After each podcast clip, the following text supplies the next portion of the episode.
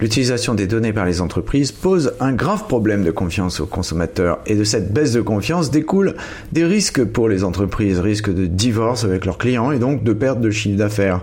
Nous avons profité de la sortie d'une étude qui nous a été confiée par Adobe pour interviewer Claudia Senik, professeure à Sorbonne Université et Paris School of Economics et directrice de l'Observatoire du bien-être, le CEPREMAP.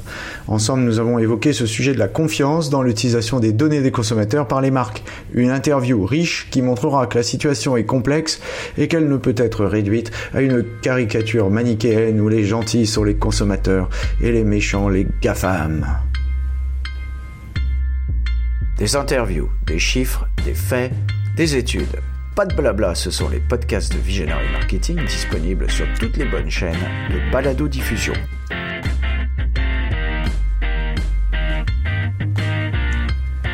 Bonjour, je suis Yann Courvenec, vous êtes bien sûr les podcasts de Visionary Marketing.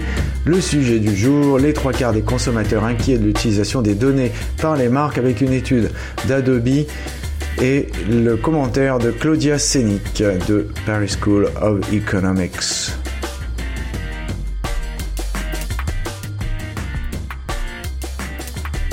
Quand on évoque la confiance des consommateurs dans la donnée, notamment dans notre beau pays, la discussion s'envole tout de suite sur les GAFAM, un acronyme somme toute assez peu utilisé outre-Atlantique où on lui préfère l'expression Tech Giants. Le sujet finit par être mélangé avec tout un tas de considérations juridiques, administratives, politiques et culturelles au point euh, qu'on n'en comprend plus grand-chose. Sauf qu'il y a d'un côté des gentils et de l'autre côté des méchants. Erreur au-delà des Pyrénées, eût écrit Pascal, les choses ne changent pas trop à travers les siècles.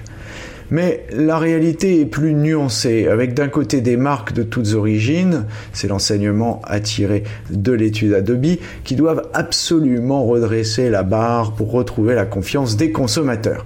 Et d'autre part, des consommateurs eux-mêmes, qui expriment des craintes mais ne sont pas non plus exemplaires dans leur comportement, sans compter que les Français ont un rapport assez ambigu à la confiance, comme nous l'explique le rapport 2020 de l'Observatoire dirigé par Claudia. La constatation principale qui résulte de cette étude est que les consommateurs sont préoccupés de l'utilisation qui est faite de leurs données par les entreprises. Voyons avec Claudia Sénic comment interpréter les résultats de cette étude que vous pourrez télécharger dans son intégralité dans ce billet. Et je suis avec euh, Claudia Sénic. Bonjour Claudia, vous êtes professeure à Sorbonne Université à Paris School of Economics. C'est beaucoup plus beau que l'école d'économie de Paris, hein, euh, Paris School of Economics. Et vous êtes directrice de l'Observatoire du bien-être, le CEPREMAP. Et donc vous êtes très préoccupée, mettons dit, du bonheur des Français et de la confiance notamment euh, qu'ils ont dans le numérique. Alors, euh, nous allons euh, passer un peu de temps ensemble pour euh, commenter une étude qui a été réalisée pour le compte d'Adobe, les Adobe Trust Report EMEA. Et cette, cette étude est un résultat d'un partenariat d'Adobe avec Advanis sur qui s'est réalisé sur près de 12 000 consommateurs et, et, et 2000 euh, responsables d'entreprises hein, dans dans sept pays euh, la Belgique, le Danemark, la France, l'Allemagne, les Pays-Bas, la Suède et le Royaume-Uni. Alors euh, cette étude elle traite de la confiance dans le numérique et notamment, on va commencer par là, par la confiance dans le traitement des données. Alors, est-ce que vous pouvez déjà nous résumer les, les, principales découvertes sur la façon dont les consommateurs veulent voir euh, utiliser leurs données. Euh, oui, donc euh, ce que montre l'étude, c'est que les consommateurs interrogés se disent en, vraiment immense majorité, trois quarts d'entre eux, très soucieux de la manière dont leurs données sont, utilisées. la question principale, c'est celle de la confidentialité, c'est-à-dire du périmètre de partage des données, quelles données on mhm. partage, et euh, de, de, de, destinataires du partage de ces données. Donc, quel est le champ euh, du type d'informations à diffuser et à qui ces informations sont diffusées et comment? Donc, euh, savoir euh, connaître la réponse à ces questions, avoir la maîtrise de, de, ces, ces sujets, euh, le contrôle, être rassuré sur ces questions. Euh, c'est ça que le que le que l'enquête euh, révèle. Euh, la, moitié des gens disent que c'est très très très important et qui, qui, sont même très préoccupés. Oui. Et, si on regarde les les, les petits caractères, euh, les consommateurs de la France et de l'Allemagne sont même encore plus concernés que les autres, euh, ce qui est, je dirais, assez conforme à ce qu'on entend dire ici et là dans la presse. Alors, ces consommateurs ont l'air préoccupés mais cela veut-il dire qu'ils sont prudents? Alors c'est là que c'est intéressant euh, parce que l'enquête euh, mesure uniquement les, préoccupations euh, euh, déclarées par les personnes interrogées, mais en réalité, comme toujours, l'individu est clivé. C'est-à-dire que quand il y pense, il peut s'inquiéter de savoir comment ces, ces, données, les informations qui le touchent, seront traitées et diffusées. Est-ce que la confidentialité va être respectée? Mais quand il s'agit d'agir, euh, finalement, il va cliquer le plus vite possible sur euh, les petits euh, onglets j'accepte que la RGPD impose à tous les sites et à toutes les applications. Donc, c'est exactement comme le, clivage entre, au sein de chaque individu entre le travailleur d'un côté et puis le consommateur de l'autre, la feuille de paye et le caddie, quoi. Là, il y a ce que je pense quand, en tant que citoyen peut-être ou en tant qu'individu privé et puis ce que je fais quand je travaille ou quand je, je surfe sur des sites. Euh, et c'est tout à fait normal en fait. C'est quelque chose que l'économie comportementale a mis en évidence, c'est que euh, on n'a pas des ressources cognitives infinies et non plus un temps infini pour euh, s'occuper de tout. Et donc, quand il y a des choses qui sont pénibles ou fastidieuses, eh bien, on va peut-être pas les faire parce que finalement, voilà, tout simplement, on, on fait implicitement d'autres choix. Donc, on peut être à la, on peut être à la fois inquiet et un peu insouciant. on, pourrait représenter ce, ça comme une sorte de calcul coût-avantage implicite ou peut-être même inconscient. C'est-à-dire que euh, le coût de vérifier, de demander, de lire les conditions et d'autoriser euh, les cookies ou pas, etc. Euh, pratiquement tout le temps est inférieur à l'avantage qui est de dire bon bah, j'accepte et puis je prends le risque. Donc en fait, on peut dire implicitement ils prennent le risque. Ah, d'accord, ils sont donc un peu schizophrènes, nos amis. Euh, mais euh, est-ce que euh, cette peur, c'est notre question, est, justifiée ou amplifiée peut-être par le bruit médiatique autour de ces sujets? Bah, il y a eu beaucoup de, de, bruit, pas forcément mensonger, sur les, les, fake news, par exemple, la manipulation des comportements des gens, notamment lors des élections. Euh, par mhm. les, les, réseaux sociaux, les, les messages, euh, euh, l'utilisation des, des, données des gens pour leur envoyer des messages personnalisés pour les influencer spécialement. donc, on sait que ça existe. Euh, donc c'est pas complètement irrationnel, c'est pas un risque complètement imaginaire.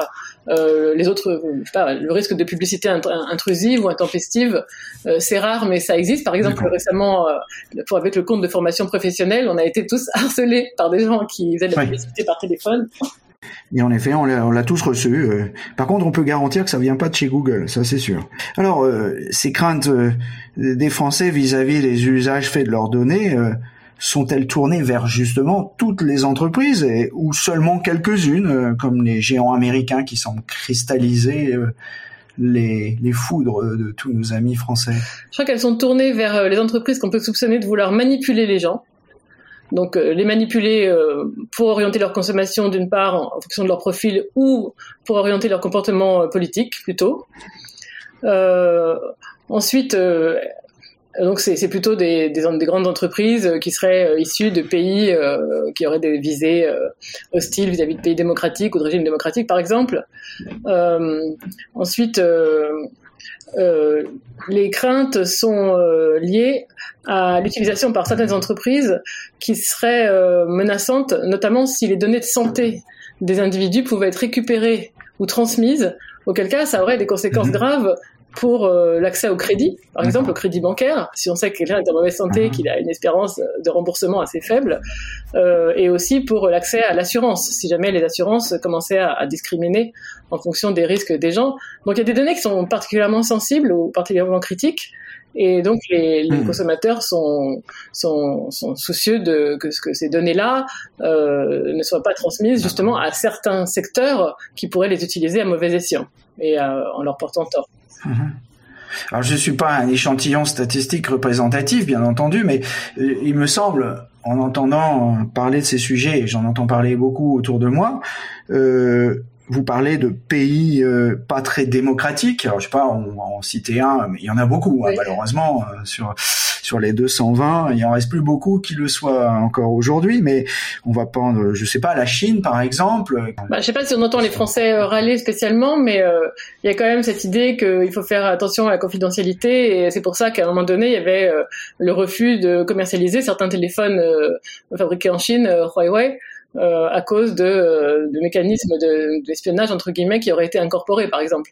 Donc cette méfiance existe quand même. Donc ça, je, je comprends, c'est une crainte. Mais est-ce rationnel ou est-ce objectif ou est-ce que c'est irrationnel? Euh, Est-ce que Huawei a vendu des données? Est-ce que Huawei a donné des informations à Xi Jinping? Je ne sais pas. Euh, disons que techniquement et, et politiquement, euh, dans des pays où les gouvernements euh, ont les moyens d'obtenir des informations, c'est pas absurde de craindre que ça puisse se passer.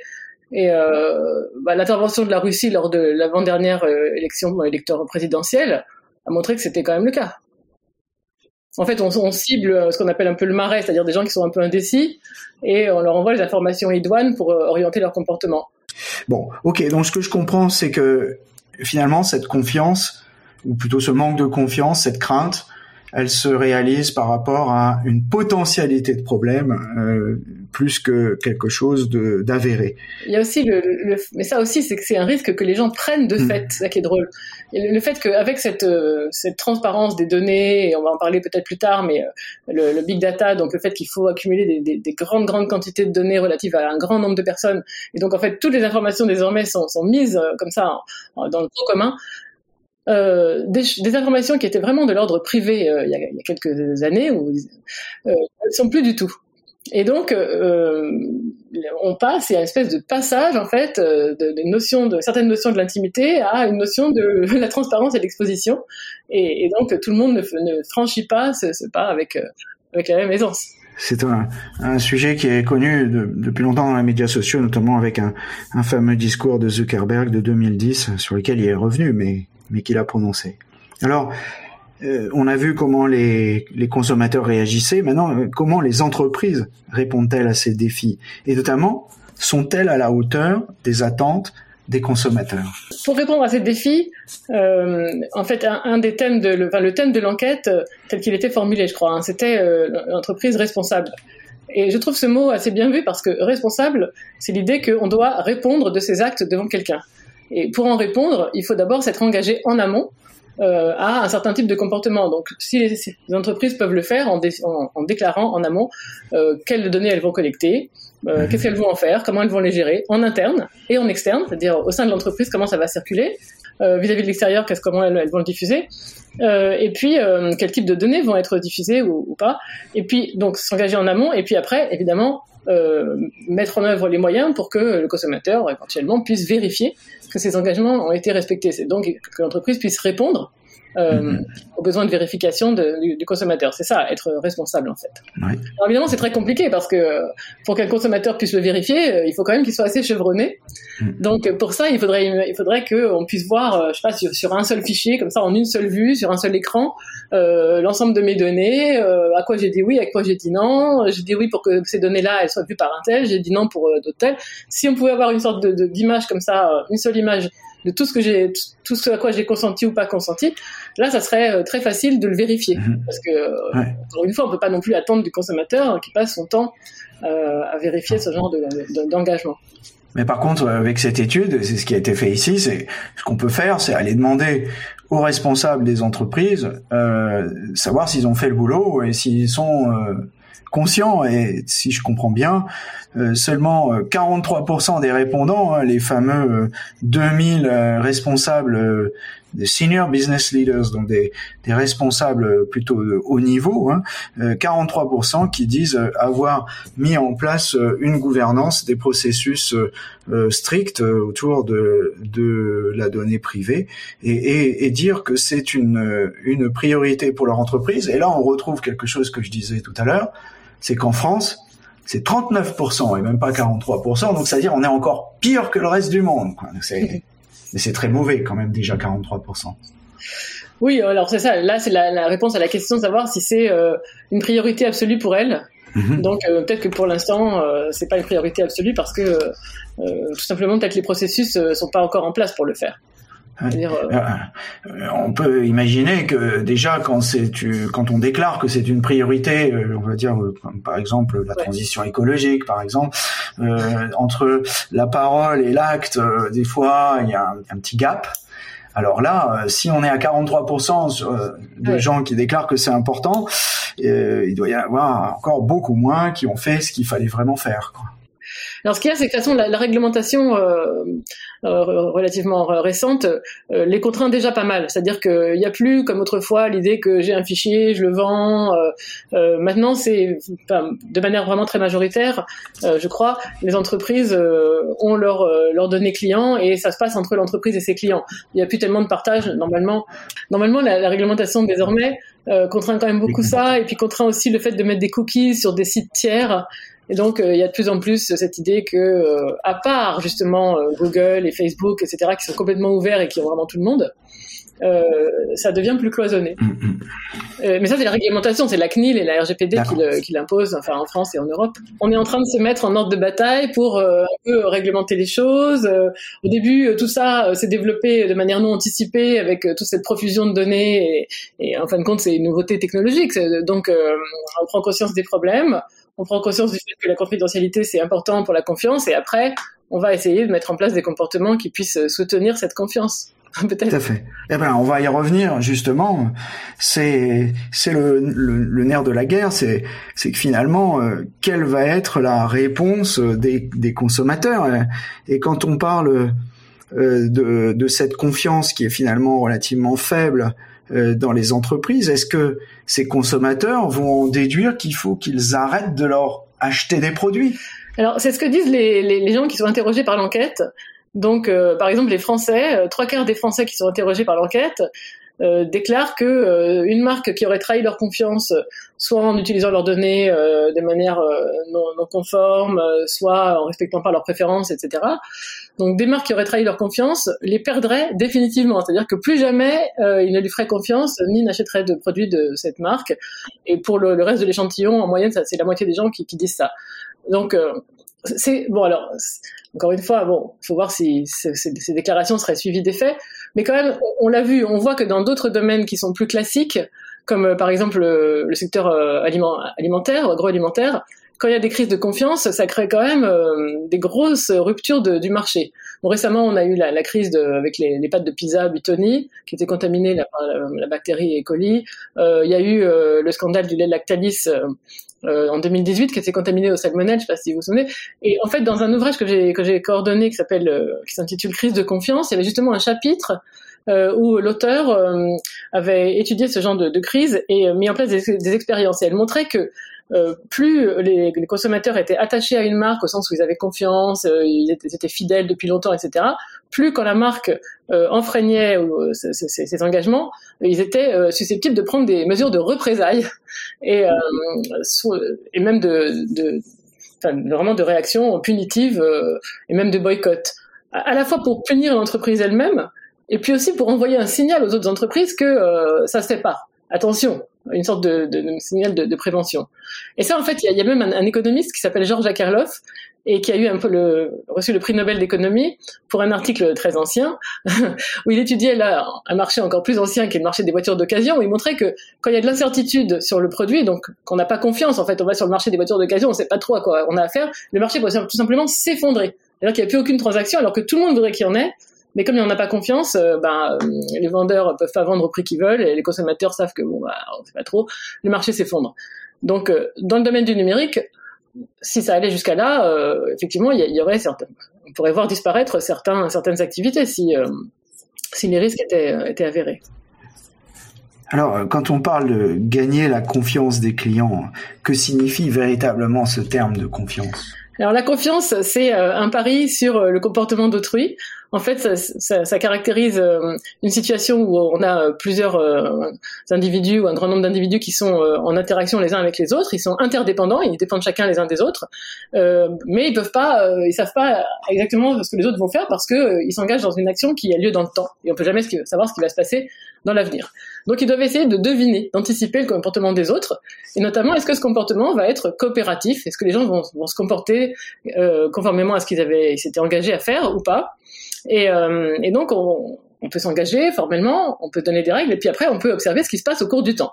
Et on, on interagit au cours du temps pendant, euh, pendant des, semaines, des jours, des années, et au fur et à mesure, on apprend. Il y a un phénomène d'apprentissage qui fait que euh, à chaque fois que mes anticipations sont validées, je vois que oui, je peux faire confiance, l'entreprise se comporte comme j'attendais, etc. Eh bien, il y a un capital qui se constitue. En fait, la confiance, c'est un capital, c'est quelque chose qui se qui se s'accumule au cours du temps, c'est un stock. Donc, ça, se construit au cours du temps par l'expérience, par la validation, période après période, du fait que euh, l'entreprise, par exemple, ou l'autre, se comporte conformément à mes anticipations et de manière coopérative. Voilà. Donc euh, c'est à la fois des règles, mais surtout euh, de l'apprentissage et de, l'observation et de l'expérience. Oui, donc cette accumulation, elle n'est pas forcément toujours basée sur le rationnel. Ça peut être juste sur l'impression, sur un sentiment de d'insécurité et de, de, de, manque de confiance. Bah, à, la fin, le, résultat de, de, la constitution de ce stock de confiance, c'est un sentiment, effectivement. Le résultat, c'est j'ai un sentiment, est-ce que je, est-ce que je fais confiance ou est-ce que je fais pas confiance? Euh, Mais ça se construit au cours du temps. après, il y a des composantes. En fait, quand on dit qu'on fait confiance dans quelqu'un ou dans une marque, c'est parce qu'on pense qu'elle est euh, premièrement euh, bienveillante envers euh, soi-même, envers nous.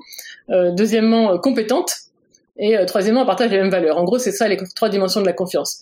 Donc, euh, année après année, est-ce que j'ai des raisons de penser que euh, l'entreprise est compétente, c'est-à-dire que ses produits sont, sont, fiables, pas dangereux, bienveillante, au sens elle me pas de mal, essaye pas de me, de, de me léser, et puis pardon, partage les mêmes valeurs, c'est-à-dire que, ben, je sais pas, elle fait pas travailler des enfants ou des esclaves ouïghours.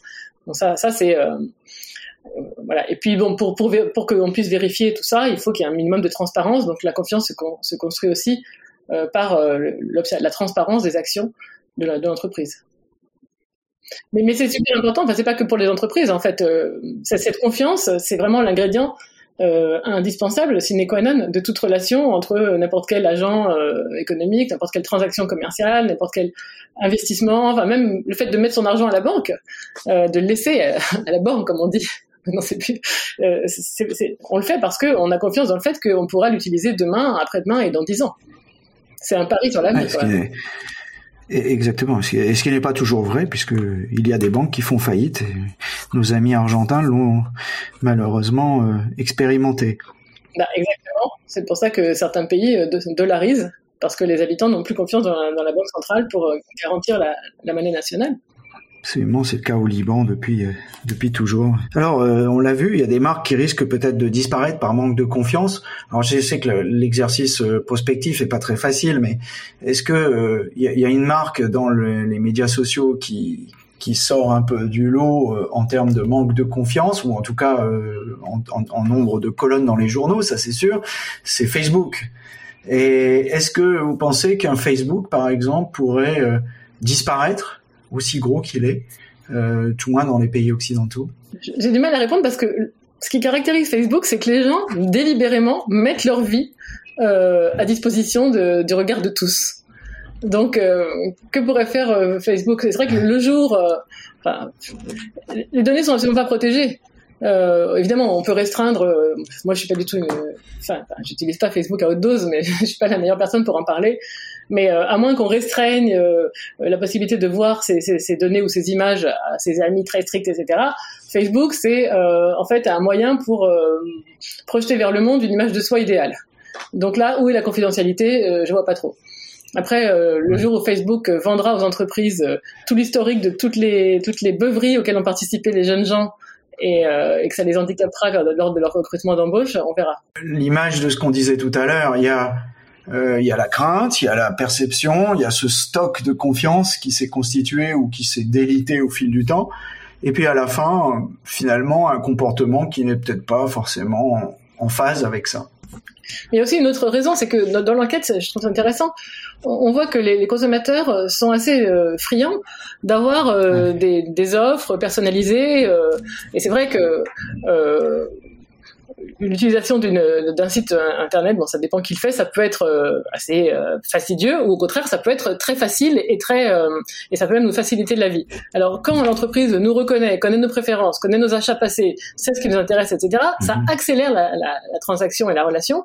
Et donc la relation, elle est personnalisée. Et on voit que les consommateurs qui sont interrogés par l'enquête sont très aiment beaucoup, apprécient beaucoup cela.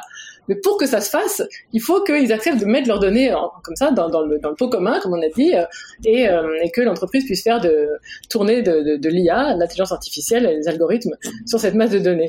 Donc il y a encore une fois, bah, c'est une sorte d'échange entre euh, je prends le risque de mettre mes données, mais en échange, c'est tellement plus commode quand je vais acheter mon prochain rouge à lèvres. Bien, merci euh, Claudia. Euh, effectivement, les consommateurs sont des êtres complexes et contradictoires, mais il y a peut-être quand même des barrières euh, qu'il ne faut pas franchir. Et l'avenir nous dira si certaines de ces marques qui ont franchi les barrières, dont Facebook, eh bien, en pâtissent. Merci à vous. Merci. Surtout, n'oubliez pas de mettre une bonne note à ce podcast si vous l'avez apprécié.